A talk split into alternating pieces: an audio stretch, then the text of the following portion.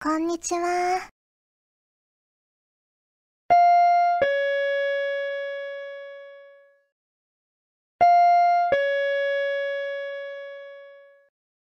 あれ？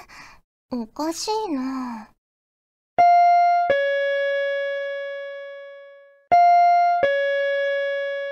ねえ、いるんでしょ？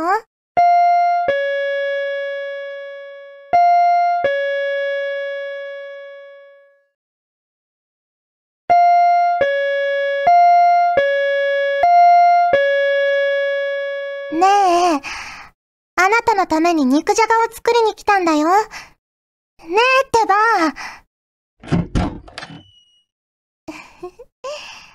こんにちは。それじゃあ、台所借りるから少し待っててね。ん？肉じゃがなのにお肉がない？ああ、お肉はね、これから調達するんだよ。はん。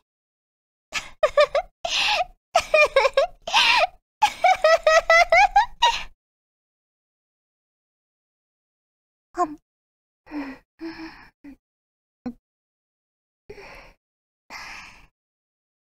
れで、私とあなたは、ずーっと一緒だね。フューチャーオビット出張版略してチャオビチャオポテーこんにちは、こんばんは、おはようございます。石原舞です。フューチャーオビット出張版略してチャオビ第92回です。はい、冒頭のセリフ、皆さん聞きましたか？怖いですね。ということで、こちらはのりひこさんからいただいたセリフでした。夏なので、ホラーっぽいものを送ってみました。ということなんですけど。ねえ、あれですね、お化けとかじゃない怖さってやつですね。ねえ、でもどうなんだろう。あれですね、カチカチ山みたいな 感じですね。いやー、肉じゃが、肉じゃがが嫌いになりそう。ねえ。肉じゃがは、私結構、あの、甘じょっぱいとか甘辛いもの苦手ですけど、肉じゃがは好きなんですよ。やっぱり。じゃがいもだから。とはいえ、自分で作るときは、あんまりこう甘じょっぱくならないように、レシピより砂糖は控えめにしますね。うん、あんま甘くない肉じゃがの方が好きです。はい。ありがとうございます。ということで、今回も普通お宝ご紹介していきます。まずこちらは、闇夜の黒猫さんからいただきました。ありがとうございます。まいさん、はじめまして。もうはじめまして。春先から茶帯を知り、過去のアーカイブ含め楽しく拝聴させていただいております。私の住んでいる地区だと、今の時期は夏祭り真っ盛りで、夜ともなれば賑やかな林が聞こえてきます。普段人混みが苦手な私ですが、今年は先輩から誘われたこともあり、参加を決断しました。出るからには楽しんできたいと思います。よかったら、舞さんのお祭りに関するエピソードなど聞かせていただければと思いますので、よろしくお願いします。ということで、いただきました。ありがとうございます。ねえ、結構、初めましての方もお便りをくださって嬉しい限りです。今回、まあ、今回というか、ね、最近お便りを本当にたくさんいただいてて、ね、前回も今回も150通前後ぐらいいただいてて、ねなかなかもう全部はご紹介できないんですけど、いやー、全部目は通していますので、本当にありがとうございます。お祭りね。お祭り、最近は、あのー、引っ越してから結構、まあ、地区のお祭りとかが頻繁にあってて、こう、祭り林を遠くに聞いたりとかはするようになりました。ねでもなかなか行かないかなでも、この通り道とかで屋台とかも出てたりするので、それで見たんですけど、なんだ、きゅうりの一本漬けとか売ってるんですね。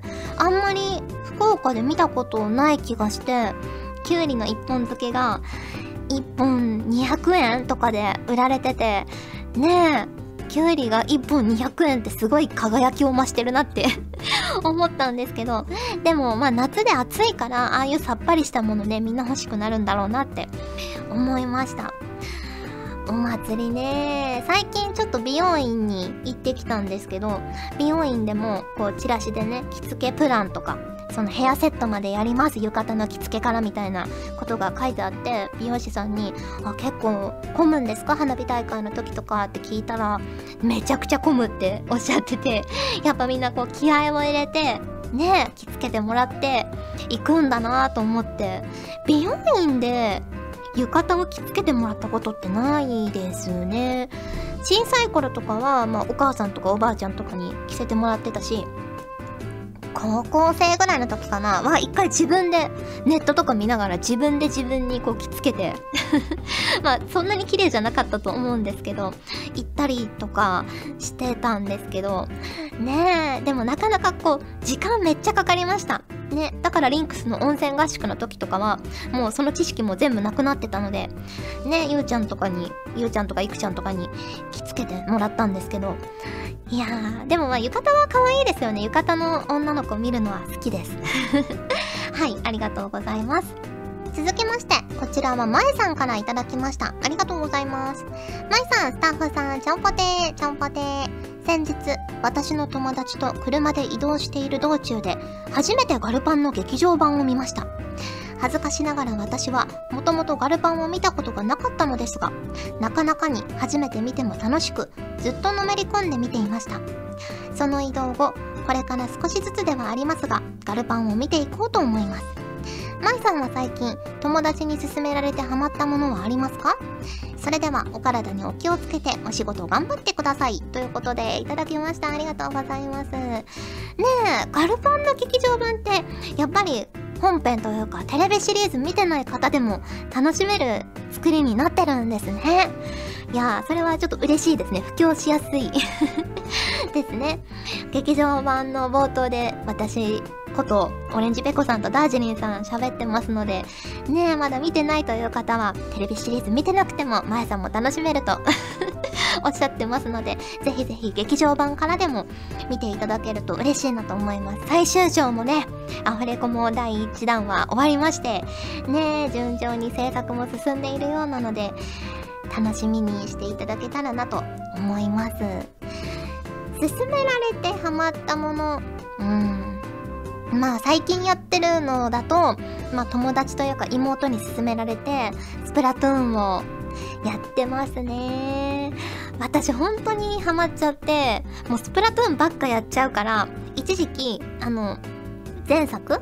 前作やって、まあだい、だいぶ上の方まで行ったんですよ。カンストまでは行ってないんですけど、S プラスの下の方まで行った時に、ちょっと休もうと思って 休もうと思ってしばらくブランクがあったんですけど、ねえ、でもやっぱり2も楽しいなと思いながらやってます。あとは最近だとリュックとかですかね。先輩がリュック使っていらっしゃって、やっぱ便利だよっておっしゃってたので、私もちょっとリュックデビューをしまして使ってるんですけど、確かにこれ両手が開くから便利ですよね。でもちょっとリュックを小さめのやつ買っちゃって、も小さめと言っても大きいんですけど 荷物がいつも多いんですよ、やっぱり。収録とかに行く時って台本もあるし、水とか、ね、電子辞書とかなんかいろいろ持ってい、くから、もっと、もう一回り、二回りぐらい大きいリュックにすれば、ね、結局、収録の時、荷物多い収録の時は、サブバッグみたいなのも持っていってるので、もうちょっと大きいの買えばよかったなって思っています。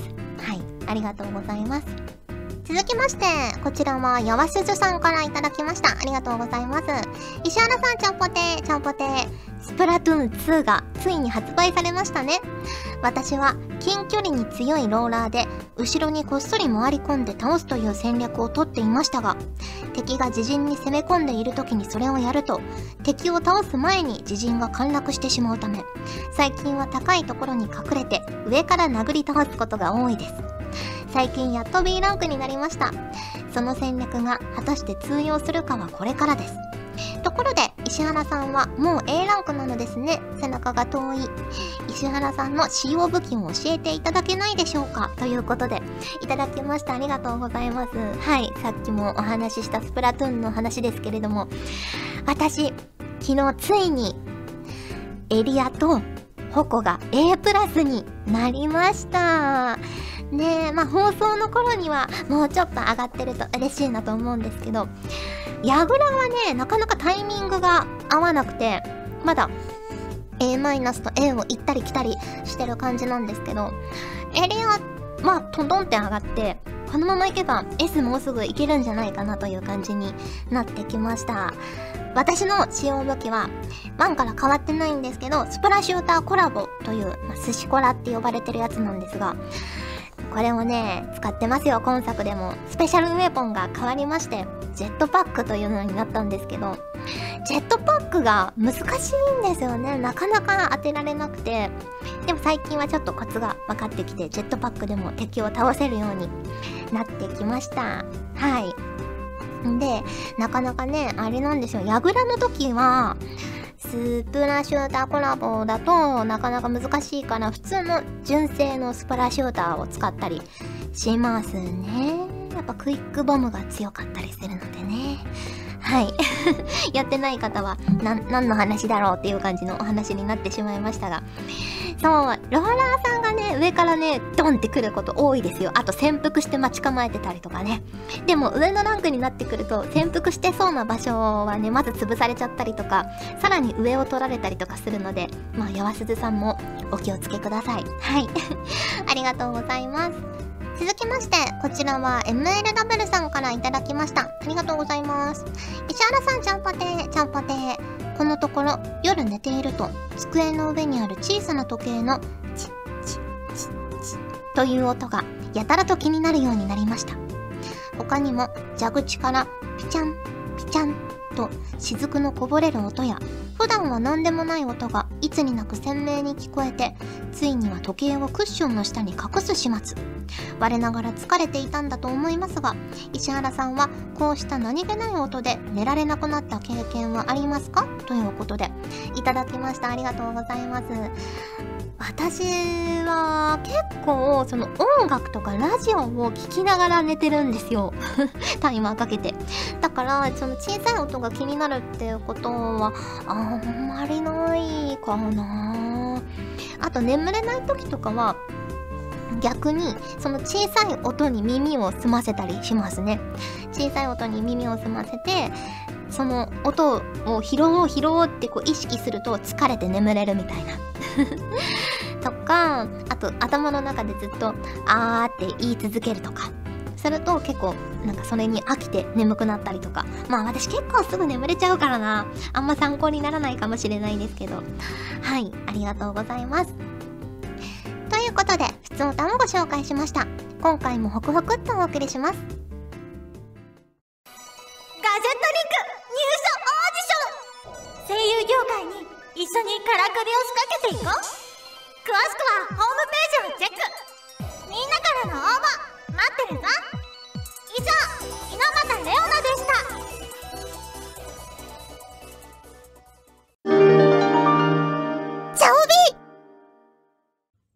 時間がある限り答えてみました。このコーナーではリスナーの皆様からいただいた個人的に聞いてみたいまたはこれってどうなのよ的な質問に私なりの解釈で自由に答えちゃおうというコーナーです期待している答えがもらえるなんて思うなよと台本に書いてあります。はい。ということで、まずこちらは、スバルさんからいただきました。ありがとうございます。石原さん、夏歌のお箱はありますか？ということで、いただきました。あんまりね、あれなんですよ。その季節によって歌を使い分けるみたいな器用なことをしないので、夏歌、まあ、強いて言えば、あの、ホワイトベリーさん、まあ、原曲ジッタリンジンさんの夏祭りとかは、たまに歌いますかね。あと、テレビとかで、夏歌特集とかやるじゃないですか、ライブとか。その時に、あの、湘南の風さんの水蓮花？流れると、なんか嬉しくなります なんかノリノリになりますよね、あれね。こうタオルを回したくなりますよね。はい、そんな感じです。ありがとうございます。続きまして、こちらは大塚信也さんからいただきました。ありがとうございます。石原さん、ちゃんぽてー、ちゃんぽてー。この夏は関ヶ原の映画が公開されるので、今から楽しみです。若い頃は石田三成の義に憧れ、尊いものと思っていました。しかし、年齢を重ねると勝者になるために汚い策を浪する徳川家康の野心と執念にこそ共感してしまいます思えば三成よりも家康を好きになった時が私が大人になった瞬間かもしれません。石原さんには自分が大人になった瞬間と思えるようなことがありましたか？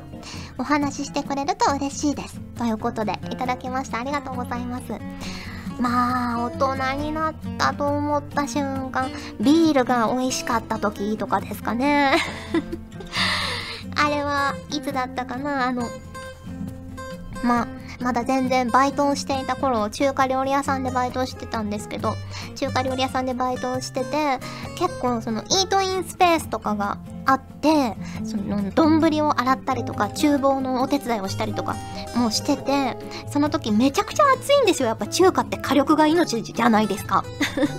だからもう厨房とかめちゃくちゃ暑くて夏こう汗だくになりながらバイトをしててで終わった後みんなでご飯食べに行こうっていう時があってそれでみんなでご飯食べに行った時の1杯目のビールがめちゃくちゃ美味しくて多分喉乾いてたからなんですけどそれまでビールあんま好きじゃなかったんですけどその時からねビールすごく好きになりましたね。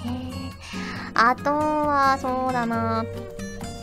あのクレジットカードでこう支払いしてポイントとかをいろいろ貯めるようになった時ですかね。先輩にそういうのすごく詳しい方がいらっしゃってなんか同じ買い物するのにポイントがたまらないなんてそんなの絶対損だよって言われて確かにと思っていろいろねサイトとか見比べてちゃんとこう考えてお買い物するようになった時にはちょっと大人になったかなって思いました。はいありがとうございます。続きましてこちらはたちきさんからいただきました。ありがとうございます。石原さんちゃんぽてーちゃんぽてー。いきなりですが質問です。毎日暑いこの季節。石原さんは日傘を使いますか？また男がまた男が日傘を使うのってどう思いますか？僕は暑いのが苦手である時ふとカバンに入れて持ち歩いている折りたたみ傘を日傘代わりに使ってみたらそれだけでだいぶ楽になったんです。直射日光が当たらないだけでこんなに違うのかとびっくりしそれ以来夏は折りたたみ傘を日傘として使っています。いうのも日傘はやはり女性が使うイメージなのか。柄も模様も女性向けばかりで黒一色でもレースがついていたりするのでだったら普通の折りたたみ傘でいいかという感じなのです。ということでいただきました。ありがとうございます。ねえそうですよね。日傘私も前持ってたんですよ日傘。でもねなくしてしまってそれ以来もう日焼け止め塗ってもうありのまま歩こうと思ってたんですけどやっぱりこう夏駅に向かう道とかスタジオに向かう道とかがこう照り返しがきつくて白い道だったりすると。だからもうで周りを見ると女性みんな日傘さしてたんですよ。でこれはちょっと日傘もう一回新調しようかなと思ってつい先日日傘買いました新たに。ね。黒い日傘を買ったんですけど確かに黒くてシンプルなやつを買ったんですけど普通にねちょっとレースレースというかフリルがついてて、まあ、星の柄とかも若干ワンポイントで入ってたりするからあれを男性が使うのはちょっと勇気がいるかもしれないですね。うん。でも日傘は本当変わりますからね体感温度みたいなのも。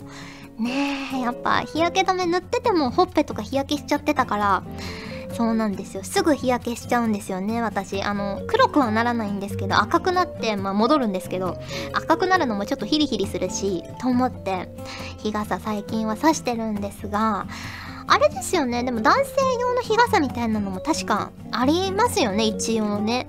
うん。テレビで特集とかで見た覚えがあるんですけど。ね。えまあ折りたたみとかだったら結構シンプルなやつも多いから折りたたみの日傘とかをね検討されるのもいいのかなと思いました。はい。ありがとうございます。続きましてこちらは、富士ぽよアットマーク名人になりたいさんからいただきました。ありがとうございます。マイマイさん、ちゃんぽてー、ちゃんぽてー。私は最近、ゲームのやめ時を見失うことが多くて悩んでいます。マイマイさんは何か自分ルールを決めていたりしますか？PS ゲームのやめ時でネット検索したところ今でしょと出てきて困っています な、なるほど。そうなんですね。いやー、ゲームのやめ時って難しいですよね。私はもう絶賛スプラトゥーン中なんですけれども、まあ、次勝ったらとか、ランクが1個上がったらとか思いながらやってる時に限って勝てなくなったりとか、甘くさえランクが落ちちゃったりとかするんですよね。そしたらちょっとムキになって、もうランク戻すまでやめないぞってなってね、さらに1時間とかやっちゃったりするから、なかなか難しいですよね。まあ時間で区切るしかないのかなと思いますけどね、1時間とか、ちゃんと最初に決めて、もうタイマーかけるぐらいの勢いでやるしかないのかなと思いますが、私もなかなかやめ時は見失っております。はい、ありがとうございます。ということで、時間がある限り答えてみましたのコーナーでした。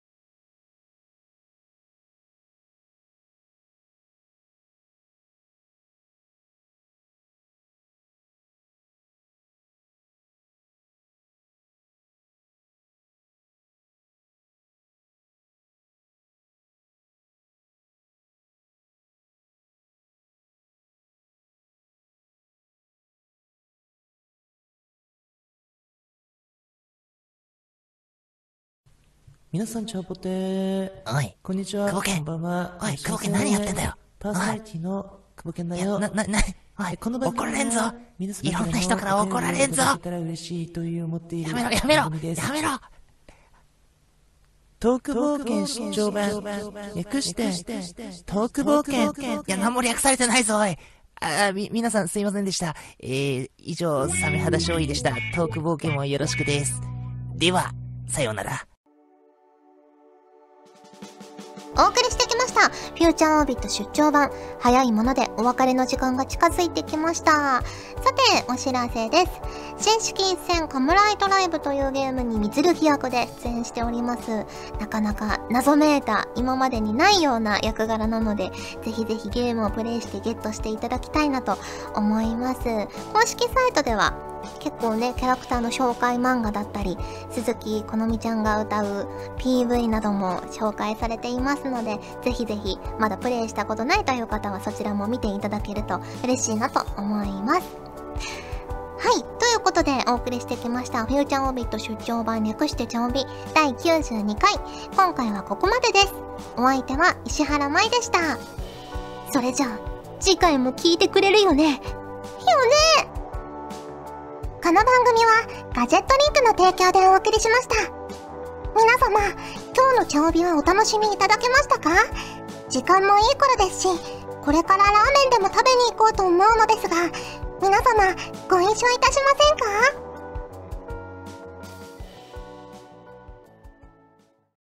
か？茶帯では皆さんからのお便りをお待ちしております。各コーナーごとに画面に表示のハッシュタグを必ずつけてくださいね。そして投稿フォームも設置しております。長文や社員の皆様からの投稿お待ちしております。皆さんと一緒に番組を作りたいので思いついたらどんどん送ってください。たくさんのお便りお待ちしております。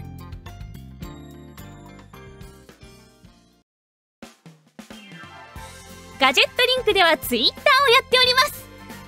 最新情報をできる限り早くあなたにお届けします。他にも所属声優の紹介やスタッフによるタイムリーなつぶやきをお楽しみいただけます。気になるあなたもそうでないあなたも今すぐガジェットリンクをフォローしてね。以上秋山由香からのお願いでした。私もツイッター始めよっかな。ガジェットリンクの所属声優が頑張ってお送りするチャンネルガジェットリンク TV これからどんどんいろんな番組を配信していく予定なのでぜひチャンネル登録してください。さあみんな登録登録。今すぐ登録を。